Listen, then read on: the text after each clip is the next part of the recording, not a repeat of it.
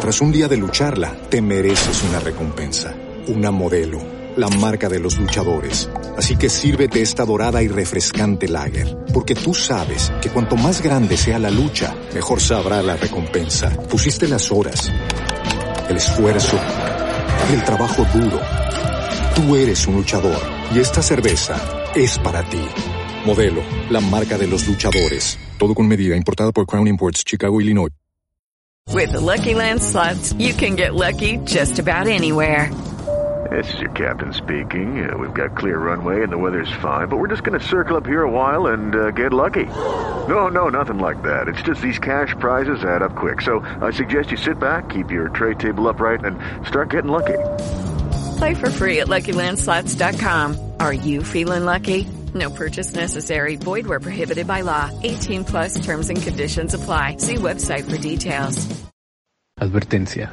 El siguiente episodio contiene material que puede lastimar la sensibilidad de algunas personas debido a la naturaleza gráfica de los crímenes. Se recomienda discreción. Dos niños se roban a un bebé de un supermercado enfrente de todos. La razón te va a enfurecer. Bienvenidos a Juego de Asesinos.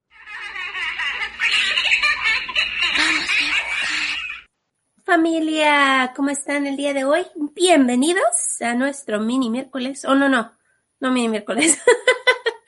Bienvenidos a nuestro Mini sábado. sábado. ¿Cómo estás, Kiki? Yo bien, ¿y tú, Marcita? Yo bien, gracias. Ay, chicos, venimos de vacaciones, chicos. ¿Qué les Oh, sí, muy larguísimas las vacaciones, chicos. no es cierto, completamente una mentira. Nos la pasamos trabajando mientras no grabábamos. Como burra sin paga. Pero avancé, o sea, yo les voy a decir que avancé un montón esa semana que no grabamos.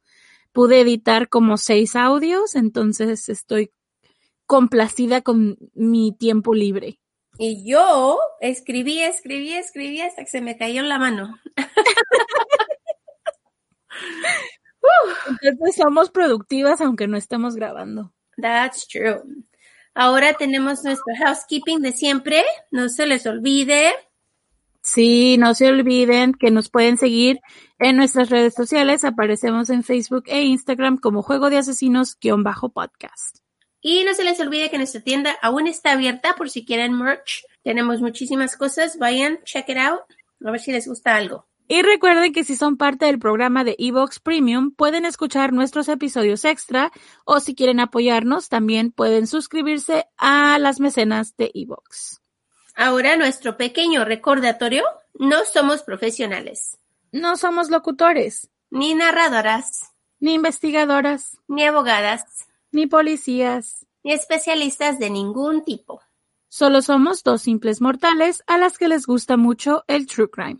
Y hacemos muchísimo research para los casos que aquí se presentan. Usamos el Spanglish porque es lo que nos fluye. Este podcast es una combinación extraña entre true crime y risas, Y no, no nos reímos del crimen. ni de las víctimas. Nos reímos de nuestros muy malos ejemplos, Malísimos. Tonterías. mala pronunciación, Usually me. me too. Entre otras cosas. Si en algún momento crees que el true crime, la risa, el Spanglish o cualquier cosa que hacemos en este podcast no van de la mano, No somos el podcast para ti. Sorry. lo sentimos, no te vamos a gustar, créenos, confía en nuestra palabra. No es necesario dejar un mean comment. right. Pero te agradecemos que hayas intentado. De veras, gracias. Sí, y esperamos que encuentres el podcast de tu agrado dentro de la plataforma de Evox. Yo soy Marta. Y yo soy Kiki. ¿Están listos? Vamos a jugar. Chicos, esta historia es una de las historias más feas que hemos hecho en este podcast. Está tristísima, así que advertencia doble, triple, le vamos a decir cuando empiecen las cosas a ponerse feas. James Patrick Bulger nació el 16 de marzo de 1990 en Liverpool, England. Su madre dio a luz a una bebé antes de James pero ella nació sin vida. Así que cuando se dio cuenta que estaba embarazada nuevamente, su mundo se hizo más brillante. Este era un Rainbow Baby. Denise y Ralph decidieron casarse cuando ella se dio cuenta que estaba embarazada nuevamente. Así que el 16 de septiembre de 1989, el mismo día de su cumpleaños, ella y Ralph se casaron en una ceremonia pues pequeña para la familia. Duró nueve meses asustada por la pérdida de su bebé la, de antes, ¿no? Y así que ella pensaba que pues lo mismo le iba a pasar a este bebé, porque ella pasó todo su embarazo hasta que iba a dar a luz, la bebé estaba con vida. Cuando llegó al hospital, la bebé murió.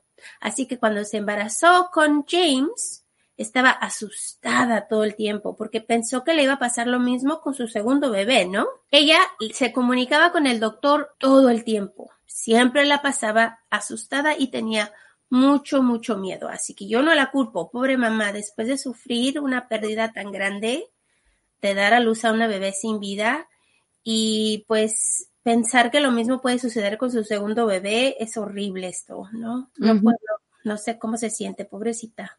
Es muy normal, que creo que es parte del trauma. El día por fin llegó Ralph y Denise se fueron al hospital listos para recibir a su bebé y después de 36 horas por fin dio a luz a un niño sano y vivo. Lo nombraron James como el padre de Ralph y pesó 6 libras y 3 onzas. Tenía cabello rubio y ojos azules y los padres estaban muy contentos.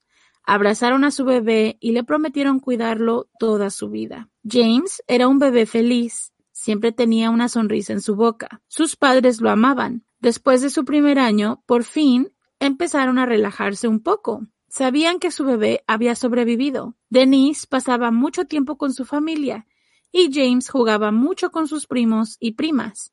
Todos lo querían muchísimo. El 12 de febrero de 1993, James fue a un centro de tiendas con su madre. Ah, le dicen, dicen que el centro es como un un tipo como mall, pero tenían como tiendas de comida dentro de este centro comercial, ¿no? Su madre le quitó los ojos por un momento para pagar lo que estaba comprando. En ese mismo momento, dos niños de 10 años, Robert Thompson y John Venables, estaban casualmente observando a los niños de la tienda. Aparentemente, pues estaban buscando una víctima. Los niños no fueron a la escuela ese día. Esto era algo que había, pues, que hacían regularmente los chicos. No iban a la escuela y se la pasaban de, de bobitos, ¿no? Se iban a la ¿Quién no se la ha pinteado cuando estás en la escuela? ¿De 10 añitos? Bueno, yo nomás digo. Bueno, yo lo hice, pero esos son otros días, ¿no? ¿Qué iba a decir ahora? Pero yo me la pinteaba porque mis padres me mandaron a una escuela y a mí no me gustaba esa escuela. Entonces, pues, como no me gustaba, pues no iba. Oh, mírala. wow. o sea, yo pues pienso que está bien eso, ¿no? oh, claro, no me gusta la escuela, no voy. No voy.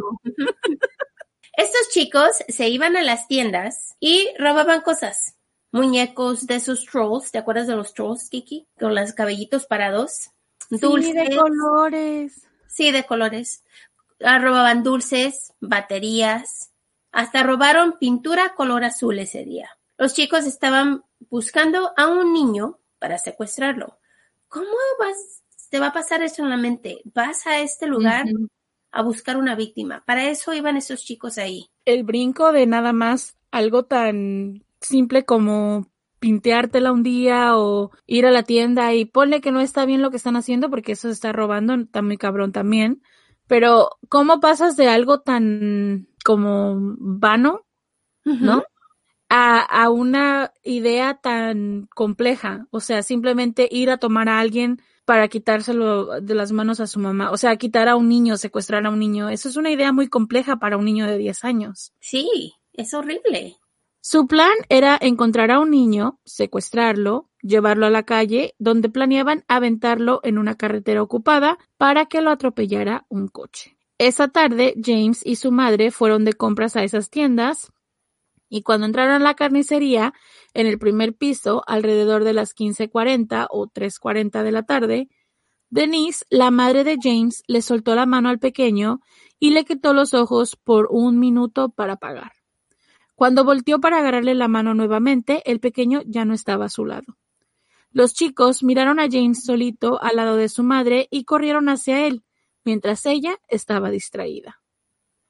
Y pues este bebé, ¿cómo no va a ver a dos niñitos de 10 años y se va a ir con ellos, no? Es un bebé. Claro, a mí y son niños, le causan confianza. Cuando Denise, la madre de James, se dio cuenta que él no estaba ahí, ella corrió hacia la seguridad de las tiendas y les dijo que había perdido a su bebé. Les dio la descripción, la ropa que traía él y anunciaron la pérdida del bebé a las 4.15 de la tarde pero nadie lo había mirado. Imagínense, en un lugar tan lleno de personas y nadie miró nada. Su madre corrió hacia la policía para levantar su reporte inmediatamente, y es cuando empezaron la investigación. Primero fueron a la tienda para mirar los videos de la, pues de los videos de seguridad, ¿no? Tal vez esto les iba a dar una clave de dónde estaba el bebé o tal vez con quién se fue si es que se miraba en la cámara, ¿no? Es ahí donde encontraron el video del bebé con los dos niños y la búsqueda comenzó. Esta foto que les que vamos a ponerles después de que salga este es una de esas fotos que la miras y te da algo mirarla porque está lo, cuando sabes lo que le sucedió a este bebé y miras esa foto, se te queda el corazón, ¿eh? Porque es horrible esta foto. Pero claro, esto duró mucho tiempo, de que cuando llegó a la madre a, denunciarlo, a cuando regresó la policía a ver los videos, todo eso pues duró su tiempo, ¿no? Y para esto, pues el bebé ya estaba lejos de su madre, los niños ya se lo habían llevado, ya tenían mucho rato con él. Y te voy a decir que cuando puedes ver una, cuando puedes ver algo así como dos niños llevándose un bebé, yo no creo que en tu cabeza cabe que los niños le van a hacer daño. O sea, más bien sonaba como, por ejemplo, si yo no conociera esta historia, que obviamente sí la conozco, pero si no la conociera, yo diría, oh, son dos niños que están trabajando para algún adulto, llevándole al niño porque pues generan confianza o algo así, ¿no? Nunca en la vida se te va a ocurrir que algo como esto va a ocurrir y que estos niños pueden hacerle algo, algo daño malo a un bebé. Exactamente, yo pienso que eso es lo que, o sea, en la mente de, de una persona adulta dices, ay, estos niños seguramente los están abusando, alguien los obligó a que trajeran al bebé y vamos a buscar a todos, ¿no? Vamos a buscar a los dos niños y al bebé juntos. Pero pues conforme van pasando las cosas, se dan cuenta que esto nada que ver. Los chicos lo tomaron de la mano al bebé y se lo llevaron el momento fue capturado en las cámaras de seguridad a las 15:42 o 3:42 de la tarde y los chicos se llevaron a James afuera de la tienda y lo llevaron al canal de Liverpool, que estaba como a un cuarto de milla del centro de las tiendas, donde los chicos estaban. Cuando llegaron al canal, levantaron a James de sus pies y lo tiraron al piso de cabeza. Esto le causó heridas en su cara. Empezaron a burlarse de él y dijeron que le iban a empujar al canal. Después, los chicos caminaron con el bebé al otro lado de la ciudad, aproximadamente cuatro kilómetros, y se dice que más de 38 personas los miraron, pero no hicieron nada. Dos personas sí hicieron algo, se arrimaron a los chicos, pero esto fue después de mucho tiempo, ¿no? Y le preguntaron a ellos por qué estaba llorando el bebé, porque para esto estaba llorando, ¿no? Lo lastimaron, iba con dos chicos extraños, es un bebé. Y los, los chicos le dijeron, oh, es nuestro hermanito. ¿Cómo no le vas a creer, no? Como adulto, si miras a dos niños de 10 años y con un bebé, vas a decir, oh, ok, es su hermanito, tal vez es cierto, ¿no? Y le dijeron a los chicos, a este señor, que iban a rumbo a su casa.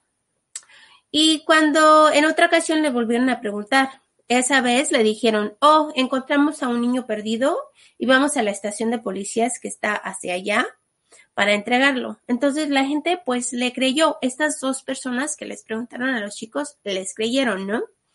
Pero como como adulto, si alguien te dice, este es un niño que está perdido, no se te ocurre que tú como adulto puedes llevarlo a la policía agarrarlo y decirle, ¿saben qué? Yo me hago cargo del, cargo del bebé, yo lo llevo a la policía. Obvio, o sea, ¿cómo se lo vas a dejar a dos, a dos niños de 10 años llevar el bebé? No o sé. tal vez acompañarlos a los tres, ¿no? Obvio, obvio, o sea, no estoy juzgando a la persona por no hacer nada, pero al final de cuentas digo, bueno, si yo estoy viendo a dos niños cargando, mínimo llámale a la policía, ¿no? Llámale a la policía y dile, ¿sabes qué? Acabo de ver a dos niños de 10 años con un bebé que dicen que está perdido en tal calle y tal calle. Van para tal rumbo. No sé, una llamadita, algo. Son los noventas, no tenían celulares, así que tenían que usar pues, teléfono de la calle, ¿no? ¿No hay teléfonos en la calle de esos de monedas? Bueno, no yo sé. creo que sí. Se metieron a una tienda de mascotas, pero los tra- trabajadores de la tienda pues los echaron para afuera porque los niños no dejaban de agarrar a los animalitos. Así que los chicos salieron, siguieron caminando hasta que llegaron a Walton, una ciudad vecina de Liverpool. Los chicos pasaron por la estación de policía, que estaba enfrente, pero se pasaron pues con mucho cuidado y se llevaron a James a la vía del tren que estaba cerca de un cementerio. Ahí es, do- es donde comenzaron a torturarlo. Así que familia, esto se pone horrible. Desde aquí en adelante les decimos que por favor, si no quieren escuchar, los comprendemos porque es un caso feo. Primero, uno de los chicos le aventó pintura al bebé en los ojos. La pintura azul que se habían robado unas horas antes. Empezaron a patearlo, lo pisaron, le tiraron piedras y ladrillos. Le metieron baterías en su boca. Después de torturarlo por mucho tiempo, encuentran una barra de 10 kilos y la dejan caer sobre la cabeza del bebé. Se dice que la barra era parte de la vía del tren, pero que no estaba conectada. El patólogo que hizo la autopsia de James dijo que el bebé tenía 10 fracturas en su cráneo, el resultado de la barra que le cayó en la cabeza. Antes de la barra, James recibió 42 heridas en todo su cuerpo, en total, pero las heridas no fueron las que causaron la muerte. Después de asesinarlo, los chicos agarraron su cuerpo y lo llevaron a las vías del tren. Ahí acostaron a James en la vía del tren y le pusieron rocas pesadas en la cabeza para que no se cayera. Ellos tenían la esperanza de que el tren pasara, lo atropellara, para que pareciera un accidente. Después se fueron de la escena dejando el bebé ahí.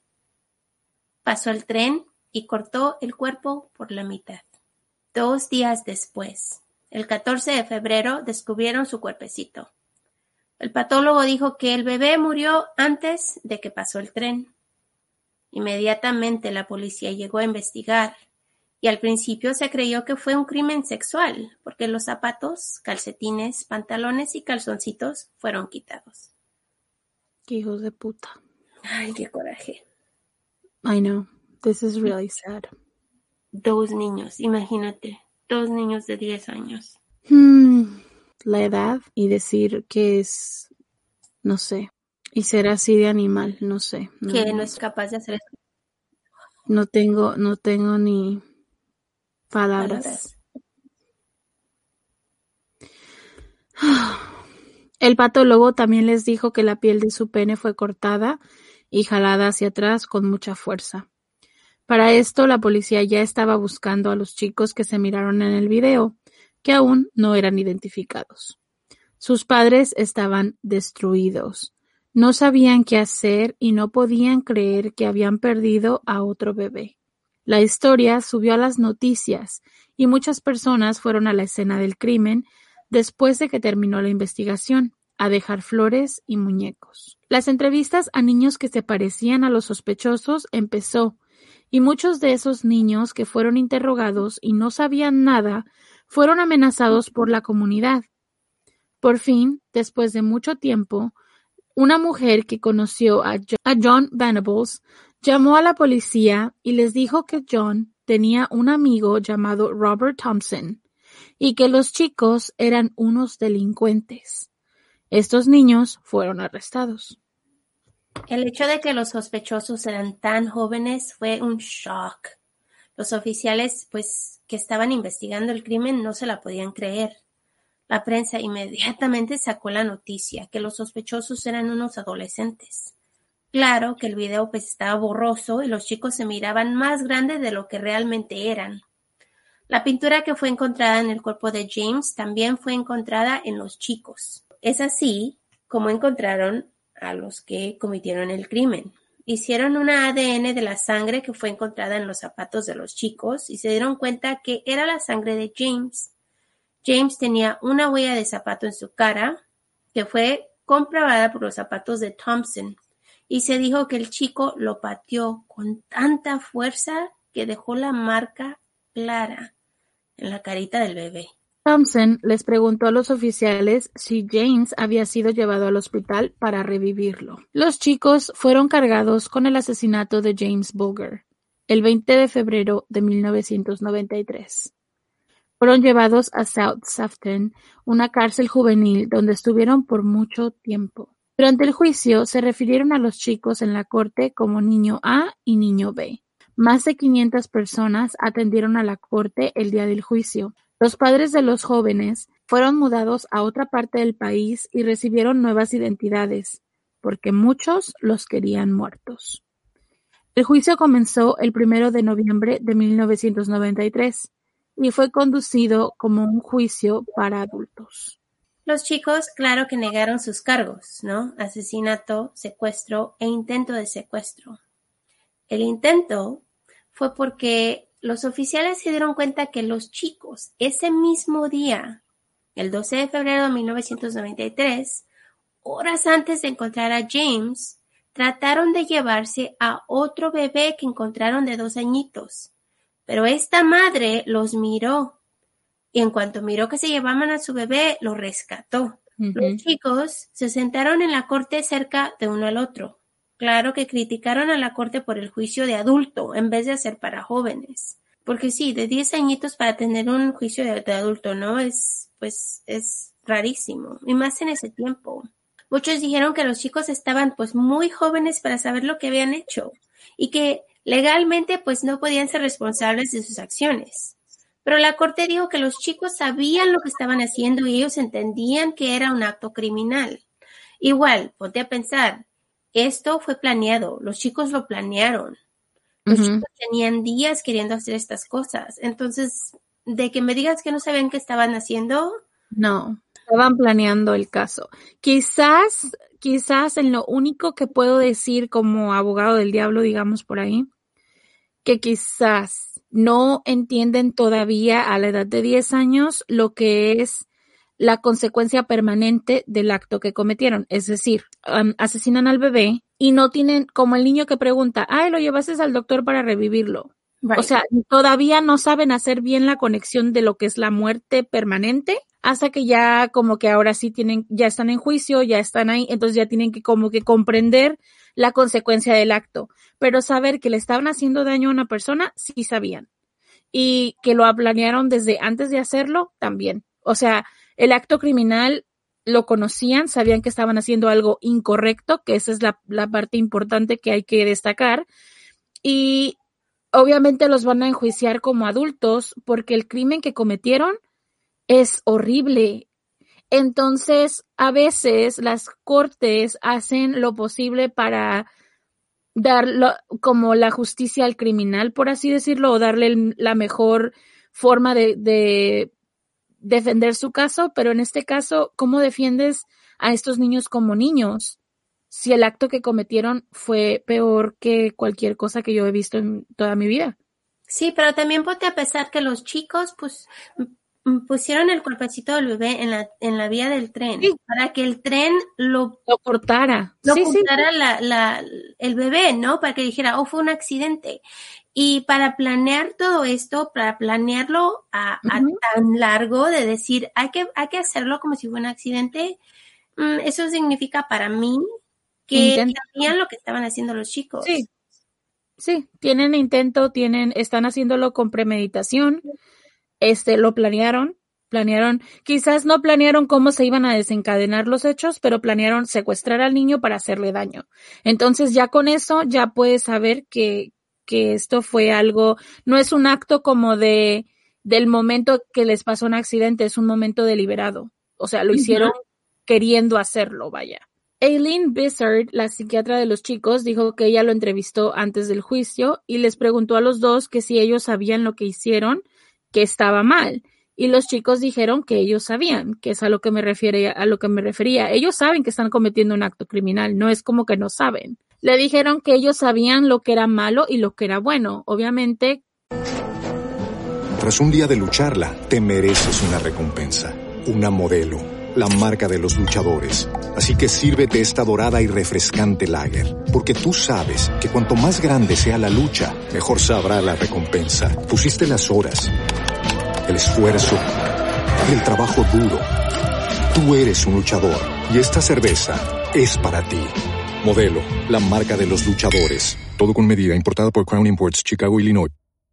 Como les hemos dicho, la única forma de hacer la, la insanity plea es cuando no sabes si entre lo bueno y lo malo, ¿no? Entonces creo que lo que estaban tratando de hacer los psicólogos es determinar si estos niños tenían insanity o no. Y pues también ellos admitieron que sabían que era malo quitarle la vida al bebé, quitarle el bebé a su madre. También les dijo a la corte que Robert Thompson estaba sufriendo de un trastorno de estrés postraumático después del ataque.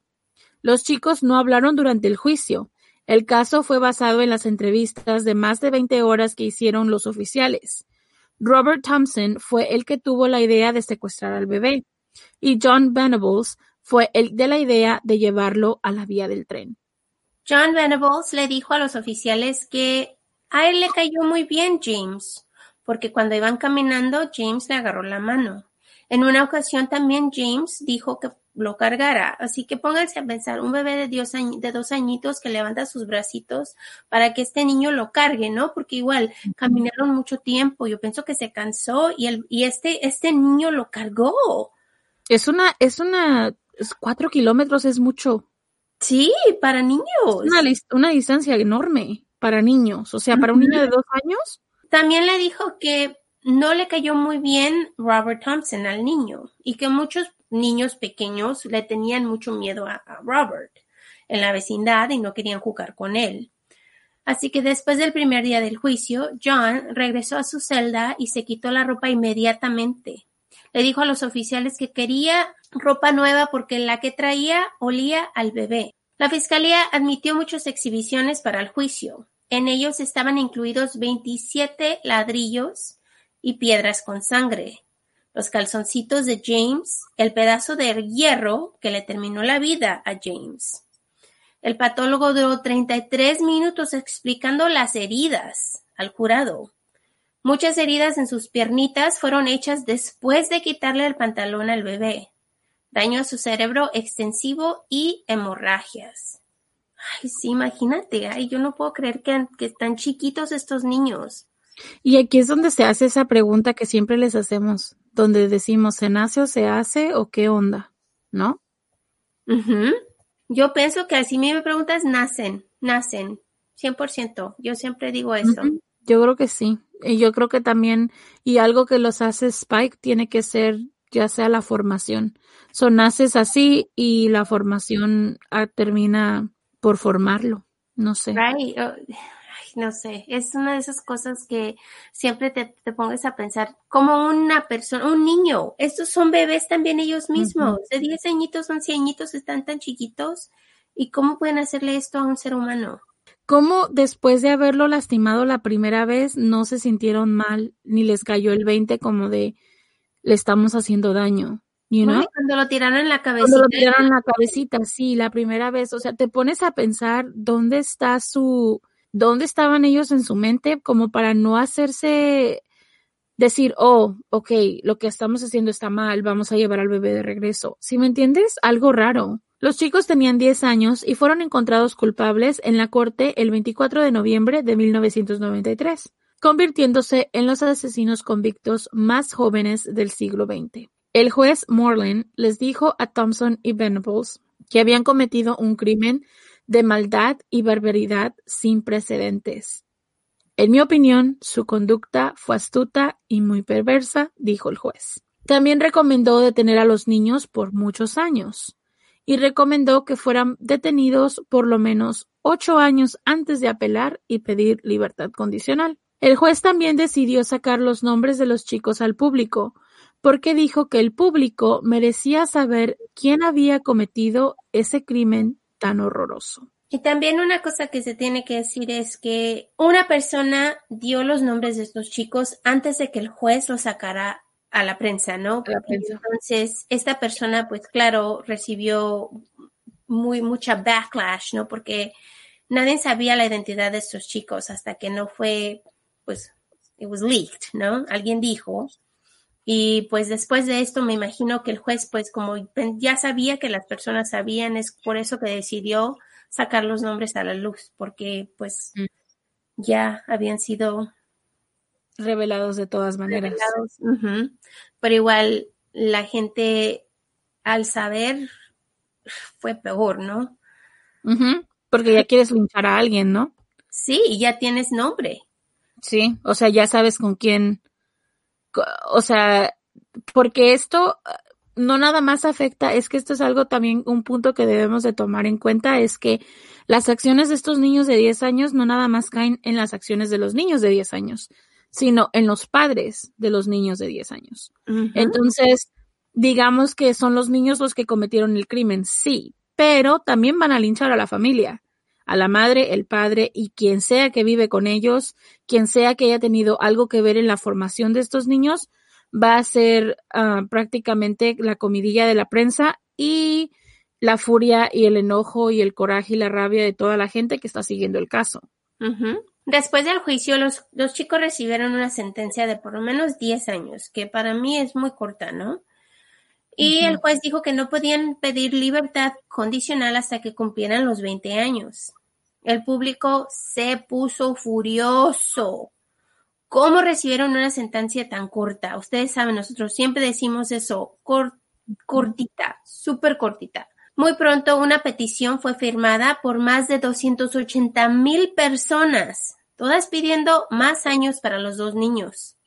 Después de esto, los chicos recibieron una sentencia nueva de 15 años, significando que pues no pueden pedir libertad condicional hasta los 25 años de edad. Claro que después del juicio, muchos culparon a los videojuegos y la televisión violenta por los crímenes. Muchos culparon a los padres de los chicos por no tener pues reglas en sus hogares y dejarlos hacer lo que ellos querían, porque se iban sin permiso, salían de la escuela sin permiso, andaban en la calle de vagabundos sin permiso y estos padres los dejaban. Nuestros niños no tenían reglas en sus casas. Así como dijo Kiki, no, no tenían a alguien en casa que les dijera pues lo bueno o lo malo. Después del juicio, Thompson fue llevado a Manchester y Venables a Merseyside. La locación de los chicos no salió al público. Los chicos recibieron identidades nuevas en la prisión en caso de que alguien los estuviera buscando y sus padres los visitaban frecuentemente. Los chicos recibieron educación y rehabilitación. A pesar de pocos problemas al principio, ambos se portaron bien. Los dos chicos recibieron ayuda médica y se dice que los dos sufrieron de estrés postraumático y tenían pesadillas por mucho tiempo. Qué bien merecidas, ¿eh? Si haces un acto tan cruel, ¿cómo no vas a tener pesadillas? Claro. En 1999 sus abogados metieron la apelación de los chicos diciendo que el juicio les quitó las leyes pues humanas y que los dos eran muy pequeños para comprender lo que había sucedido. Sus apelaciones fueron negadas. Nuevamente, en el 2001, el Departamento de Libertad Condicional gobernó que los chicos pues ya no eran peligrosos después de ocho años. Así que recibieron nuevas identidades antes de ser liberados. Claro que después de salir tenían que seguir unas reglas. La número uno es no podían contactarse el uno al otro. Dos, no podían regresar a la región del incidente. Tres, tienen que regresar a su casa a la hora dada, o sea que tienen curfew. Y si rompen algunas de estas reglas, regresaban a la prisión. Meses después del juicio, Denise dio a luz a su tercer bebé y la relación de ella y Ralph ya no era la misma. El matrimonio rompió en 1995. Denise se casó años después con Stuart Fergus y tuvo dos bebés más en ese matrimonio. Ralph también se casó y tuvo tres niñas en su nuevo matrimonio. Denise escribió un libro hablando del caso de su bebé. Ella lo recuerda a él con vida y como un niño feliz. Ella dice que su libro le da vida a su hijo. También dijo que en su libro quiere que todo el mundo recuerde a James como un niño feliz que le gustaba bailar canciones de Michael Jackson y siempre pasaba sonriendo. La memoria de su sonrisa la hace sonreír y cada año que pasa ella piensa en el hombre que fuera el día de hoy si no se le hubiera quitado su vida. Su madre se culpa todos los días y no puede creer que le haya soltado la mano ese día en la tienda. Pobrecita. Ay, no. Como madre, me duele el corazón por ella. La entiendo, entiendo ese, ese como desespero porque sí, sí, cuando no pasan cosas así de este tipo, o sea, cuando uno como mamá, cuando no pasan cosas malas a tus niños, todo el tiempo estamos cuestionándonos si estamos haciendo un trabajo bien. Y yo no me puedo ni imaginar cómo se siente ella en este momento. O sea, uno como mamá dice, todo el tiempo estamos cuestionándonos y el día que pasa algo como esto, pobre mujer, de verdad que sí, pobre mujer. Sí, porque igual fue un segundo, como yo te dije antes, le dejas la manita para agarrar tu monedero para poder pagar un segundo, le quitas los ojos y tan rápido mm. desaparecen. Eso es una cosa que yo jamás olvidara tampoco y yo me culparía todos los días igual como ella. Sí, es que es muy demasiado fuerte, demasiado triste y ella, o sea, yo yo la entiendo como mamá eh, eh, donde uno de verdad a veces uno dice, "Ay, es que yo estoy haciendo las cosas mal", you know, pero sabemos que pues no es su culpa. Cualquier persona habría hecho, you know, lo mismo, sacar dinero, pagar no es su culpa que estos chiquillos anduvieran ahí viendo a ver qué hacían, que su bebé haya sido víctima de la oportunidad de ese momento, porque eso fue una oportunidad que se les dio a los chiquillos y ellos la tomaron. Entonces, no sé, pobre mujer de verdad. Denise, la madre de James, ahora tiene 53 años y ella no sabe los detalles de la muerte de su hijo. Ella no quiso atender el juicio porque estaba embarazada con su bebé y no quería perderlo por causa de estrés. Su esposo Ralph agarraba los periódicos y con marker negro borraba los detalles para que ella no los mirara. Ella dice que muchos sabemos más detalles del crimen que ella, porque ella no quería saber todo lo que sufrió su pequeño antes de morir. Denise dice que su niño aún está en su vida, tiene su foto en su sala y sus hermanos menores se refieren a él como su hermano mayor. Ella le habla todos los días y les cuenta a sus hermanos cómo fue. Ella y la familia celebran el cumpleaños de James todos los años. James murió solo un mes antes de cumplir tres añitos. En noviembre 23 del 2017, John Venables fue arrestado nuevamente y fue cargado con pornografía infantil. Se declaró culpable de tres cargos: hacer el material, producir el material y tener en su posesión imágenes de pornografía infantil. Fue sentenciado a tres años y cuatro meses en la prisión, y en el 2020 metió su aplicación para libertad condicional, pero fue negada. Robert Thompson salió en un documental donde dijo que tenía mucho remordimiento de lo que le hizo a James Bulger. Dijo que él creía ser una persona mejor por esto. Dijo que cuando cometió el crimen su vida estaba fuera de control y que es por eso que se portaba muy mal. Que no tenía nada en su casa, sus padres no le hacían caso y es por eso que pasaba todo su tiempo en la calle. También contó que los chicos cometieron el crimen en silencio, no se hablaron mientras estaba ocurriendo, y cuando terminaron, no hablaron de lo que ocurrió, así que hicieron el crimen, terminaron y se fueron, sin platicar, sin hablar, sin nada. Él dijo que cuando lo entrevistaron no quiso ser culpable de nada y que culpó a su compañero. Dijo que, que le da tristeza que no paró el ataque, que ahora tiene vergüenza decir que fue parte del crimen. So, no, no tienen y, no puede encontrar nada de esos chicos de su vida, no, no habían muchos datos de sus vidas. Me imagino que porque como los cambiaron de nombre. La eh, corte protegió todo. La corte protegió todo y no salió nada. Eran de edad. Entonces, pero, pero lo que yo, lo que yo, lo, lo único que yo miro es que estos niños empezaron su vida mal cometieron este crimen, los metieron a la, a la prisión donde estaban alrededor de personas que hacen crímenes, que les enseñaron cosas nuevas. Toda su vida fue una historia así, que crecieron mal, fueron a la cárcel donde tenían pues otras personas que no les enseñaban nada bueno, salieron de la prisión, no sabían nada de la vida porque siempre han estado pues en prisión y salieron a cometer crímenes nuevamente porque no sabían de otra. Lo único que sí se sabe es que es que Robert Thompson tiene una vida pues semi normal, pero John mm, no, ni tanto. ¿eh? Él siempre se la pasa en prisión, fuera y adentro, cometiendo crímenes y pues me imagino igual que a lo mejor él fue abusado sexualmente y es por eso que le gusta la pornografía, no sé. Igual, no hay datos. Incluso te pone a pensar en qué pasó con el bebé que no se dijo. Porque es muy posible que haya pasado algo también. Porque para que este chico tenga una desviación hacia la pornografía infantil y todas esas cosas, te pones a pensar en mucho, o sea, te pones a pensar en mucho en la psicología de este niño cuando cometió el crimen y ya cuando se convierte en adulto, cuál fue la conexión que hizo en cuanto a sexualidad y los niños menores de edad y todas esas cosas.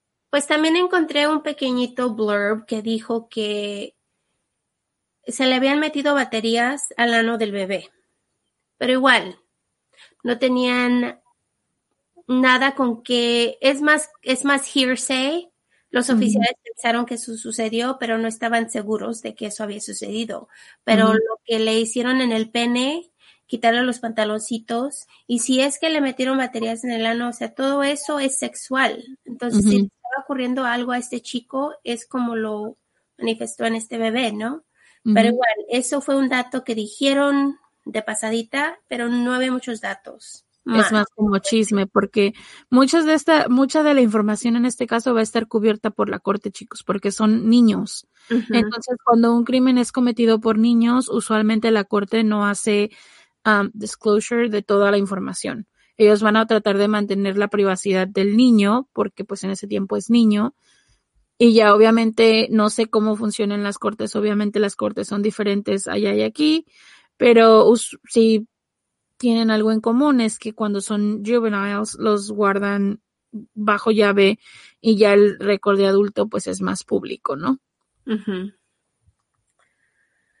Pero bueno, aquí termina esta historia horrible. Disculpen. Este caso por donde lo miran está horrible. No tiene forma de ser mejor.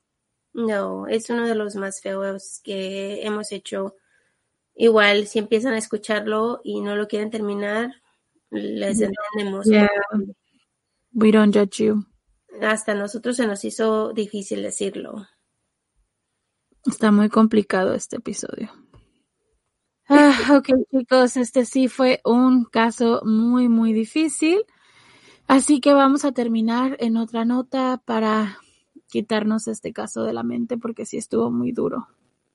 Mis chicos, en Facebook les dejé una pregunta, no una pregunta, les dejé una dinámica y se puso interesante. ok, y la dinámica dice lo siguiente. Vamos a crear una historia.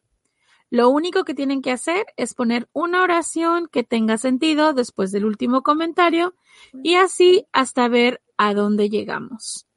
La historia comenzaba con un Érase una vez un señor muy regañón.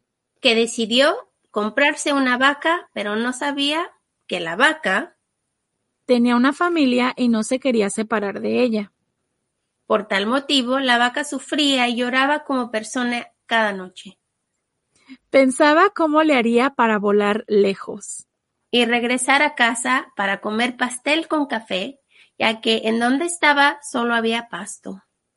Y todos sabemos que el pasto está lleno de insectos y la vaca era vegana y como buena vaca no quería comer insectos sin querer, así y así faltar a sus principios. Pero en realidad escondía un oscuro secreto. Esa vaca estaba enamorada de un toro con unos cachos enormes. Y el toro era el novio de su mejor amiga. En lo más profundo de su cerebro, ella sintió algo, unas ganas tremendas de ir y... Su mejor amiga, la vaca Lola. Le dijo que no fuera, mujuju, que se quedara. Pero ella ya había pensado un plan para que la novia de su amado toro acabara en camión del matadero al siguiente, a la siguiente remesa. Iba a hacerlo de la siguiente manera. Le pedía que fuera por un paquete de pasto que estaba lleno de veneno. Pero lo que no sabía es que ese veneno solo era para ratas, así que no funcionó su plan. Y ya muy triste porque su plan no funcionó, se topó con un gallo de nombre Lorenzo. Lorenzo, que en realidad era un gallo muy sabio, y le dijo que no fuera tan pendeja y se buscara un toro soltero. La vaca dijo, pero qué pendeja estoy, me pondré toda guapa y saldré a beber con mis amigas. Quizás. Pero el amor no entiende de razones, así que la vaca le valió madres lo que el sabio le dijo y continuó con su ganas de salir a beber. Aquí se nota dónde está la mente de todos, ¿eh? se pone muy guapa y se va al bar. Cuando llega a la barra se encuentra a Britney, su amiga chismosa que se ha enterado del veneno en el pasto. La vaca piensa, debo eliminar cualquier evidencia que me vincule al intento de asesinato. Así que después de pensarlo y tomar unos tragos, decidió contratar a un sicario para que le quitara su problema. Pero... Oh, my God.